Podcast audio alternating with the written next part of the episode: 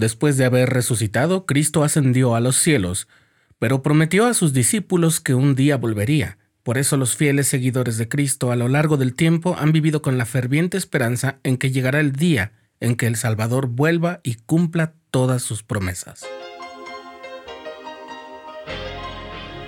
Estás escuchando el programa diario,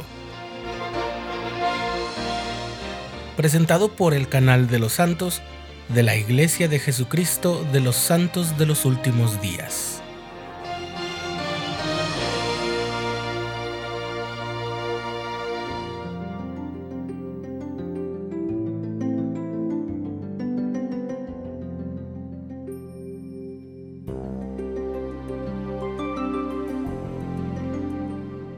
Cuando el profeta José Smith recibió la visita de Dios el Padre y de su Hijo Jesucristo, ellos le dijeron que él sería el instrumento para restaurar el Evangelio en su plenitud, y así estaría al alcance de todos los hijos de nuestro Padre Celestial. A lo largo de nuestro recorrido por la historia de los primeros días de la Iglesia de Jesucristo de los santos de los últimos días, hemos podido recordar muchas verdades, doctrinas y principios que fueron revelados a través del profeta José Smith, y entre todas esas verdades y doctrinas están también las promesas que el Señor hace a su pueblo para que sepa que si sus discípulos son fieles y perseveran en sus tribulaciones, Él no los abandonará. Pero además les extiende promesas cuyo cumplimiento abarca desde bendiciones que pueden verificarse en la vida terrenal, así como también en la etapa del plan de salvación que viene después de la muerte. Además, en los últimos días el Señor ha restaurado y refrendado su promesa de que volverá a la tierra. Por ejemplo, en la sección 133 de Doctrina y Convenios, aquella revelación que fue recibida en Kirtland desde la temprana fecha de 1831, describió cómo será su esperado regreso y explicó algunos detalles. Despertad y levantaos, dice la sección 133. Preparaos para el gran día del Señor. Velad porque no sabéis ni el día ni la hora, cuando el Cordero estará en pie sobre el monte de Sión y alzará su voz desde Sión, y hablará desde Jerusalén, y se oirá su voz entre todo pueblo. Y el Señor, sí, el Salvador, estará en medio de su pueblo y reinará sobre toda carne. Todas las profecías sobre la segunda venida de Cristo a la tierra son una fuente de grandes experiencias espirituales.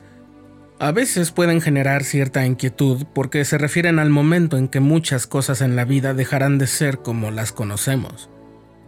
Y no debes sentirte culpable si de pronto descubres que al leer o al escuchar sobre estas profecías llegas a sentirte incluso algo intimidado o con un poco de ansiedad sobre el futuro. Por eso el elder Jeffrey R. Holland, del Quórum de los Doce Apóstoles, dijo, Nunca, en ninguna ocasión ni circunstancia permitan que el miedo y el padre del miedo, Satanás mismo, nos aparten de nuestra fe y de una vida fiel.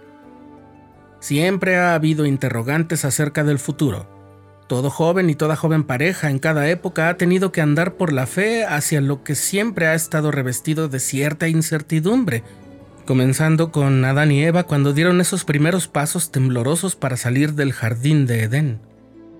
Pero está bien, ese es el plan. Todo estará bien, simplemente sean fieles. Dios está al mando, Él sabe sus nombres y conoce sus necesidades. Es verdad que pensar en el futuro puede ser algo parecido a asomarse al abismo, pero además todo esto tiene un lado muy práctico y esperanzador. En una ocasión escuché de un maestro decir lo siguiente, muchos saben que Cristo volverá, pero solo algunos están esperándolo.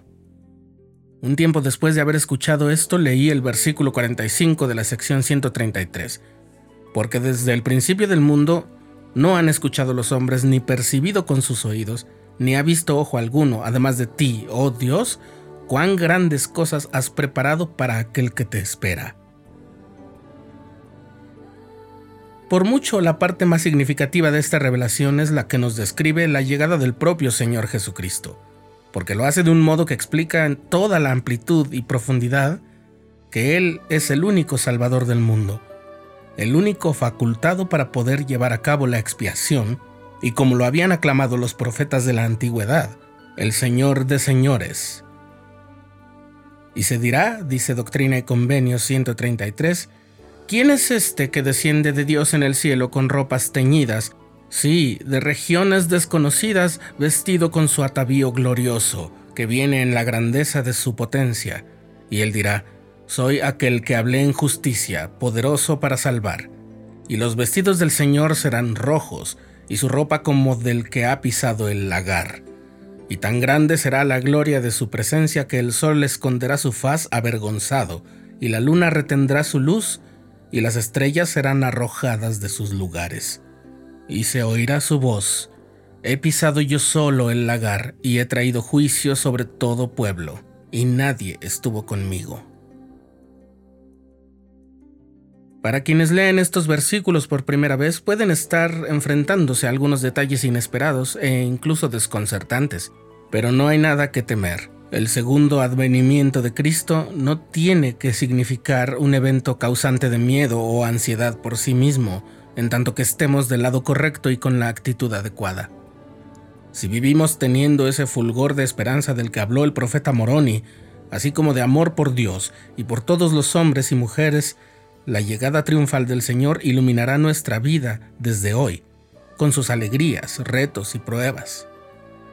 Como dice el Elder Holland, Dios espera que ustedes tengan suficiente fe y determinación y suficiente confianza en Él para seguir avanzando, seguir viviendo, seguir regocijándose. De hecho, Él espera que ustedes no solo afronten el futuro, lo que suena bastante sombrío y estoico, espera que abracen y den forma al futuro, que lo amen y se regocijen en sus oportunidades.